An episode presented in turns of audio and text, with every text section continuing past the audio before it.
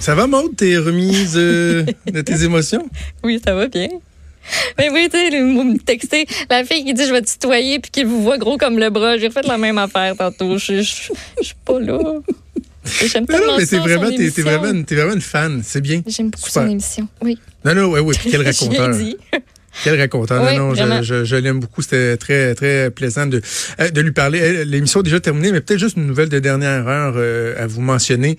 Andrew Scopa, ça c'est le frère de Salvatore Scopa. Oui, oui, le mafioso qui a été assassiné euh, devant des dizaines de personnes au Sheraton Laval au mois de mai dernier. Il aurait été assassiné ce matin euh, à Pierrefonds. C'est ce que la, la presse révèle.